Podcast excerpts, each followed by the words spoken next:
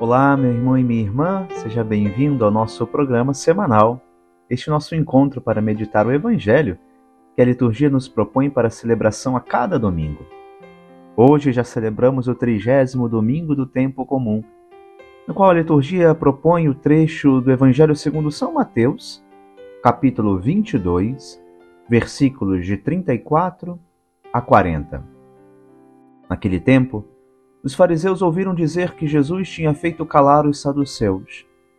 Então eles se reuniram em grupo e um deles perguntou a Jesus, para experimentá-lo: Mestre, qual é o maior mandamento da lei?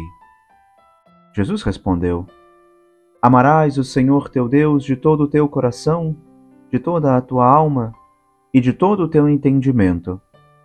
Esse é o maior e primeiro mandamento. O segundo é semelhante a esse: Amarás ao teu próximo como a ti mesmo. Toda a lei e os profetas dependem desses dois mandamentos. Caríssimos irmãos, o trecho do Evangelho que escutamos salta alguns versículos da leitura da semana passada, mas ainda assim mantém-se naquela temática que a liturgia nos propôs no último domingo. É particularmente significativo ver como saduceus e fariseus, grupos de grande rixa entre os judeus, se reúnem para realizar um objetivo em comum: acabar com o inimigo que parece ameaçar sua posição. Hoje, os fariseus são quem buscam o Senhor para colocar-lhe um questionamento a fim de o tentar, buscando ocasião e motivo para acusá-lo. Ex eis legis doctor, diz o texto latino, era um doutor da lei. Aquele que se dirige a Jesus seguramente esperando que alguma declaração fosse uma afronta direta ao que estava prescrito na lei de Moisés. Santo Agostinho, comentando essa passagem, sinaliza aspectos significativos de seu contexto quando destaca que não é surpreendente que São Mateus diga aqui que havia um tentador que questionou Jesus. Efetivamente, São Marcos omite essa parte, mas no final da passagem conclui dizendo que o Senhor Jesus lhe disse com toda a sabedoria: Não estás longe do reino de Deus. E ninguém mais tinha coragem de fazer-lhe perguntas. Na verdade, aqui não devemos ver a tentação como algo maligno e filha de quem quer enganar seu inimigo, mas sim como uma causa com a qual se quer examinar aquele que não se conhece. Nossa tradução litúrgica ao português, prefiro colocar aqui o termo experimentá-lo.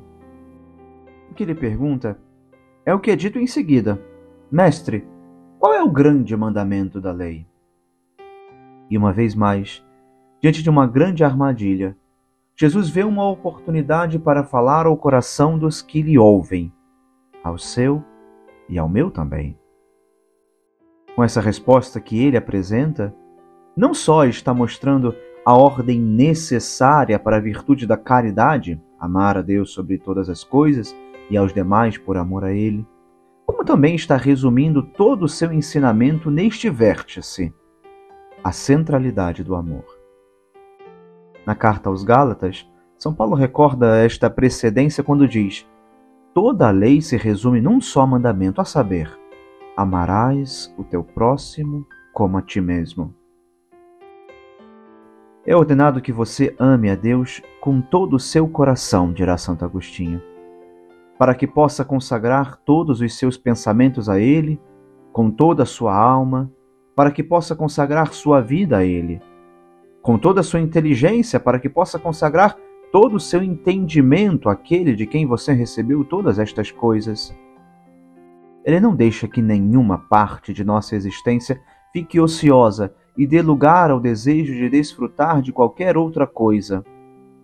Portanto, qualquer outra coisa que queiramos amar, que também seja consagrada a ponto de fixar toda a força de nosso amor. Um homem é muito bom quando, com toda a sua força, se inclina para o bem imutável. Neste domingo, caros irmãos, Jesus ensina duas verdades fundamentais para os fiéis de todos os tempos. A primeira é que a moral e a religião não devem ser baseadas na obediência forçada, mas no amor. A segunda é que o amor a Deus e ao próximo são inseparáveis.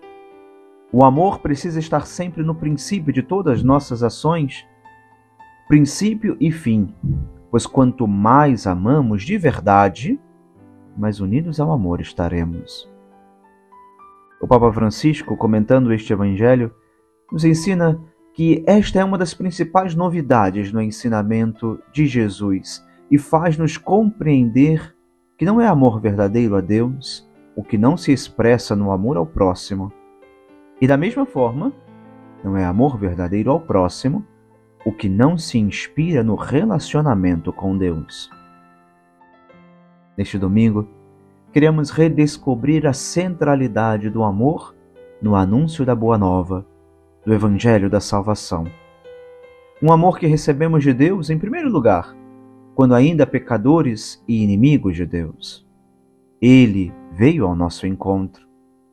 E como consequência dele, somos também capazes de amar os irmãos, ecoando em nossa vida o amor primeiro recebido e correspondido com nossa piedade, confiança filial e compromisso de eternidade.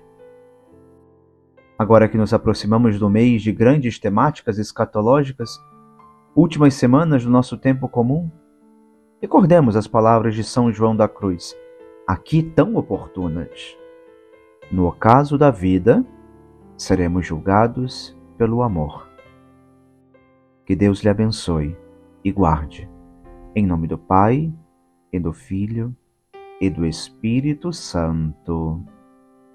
Amém.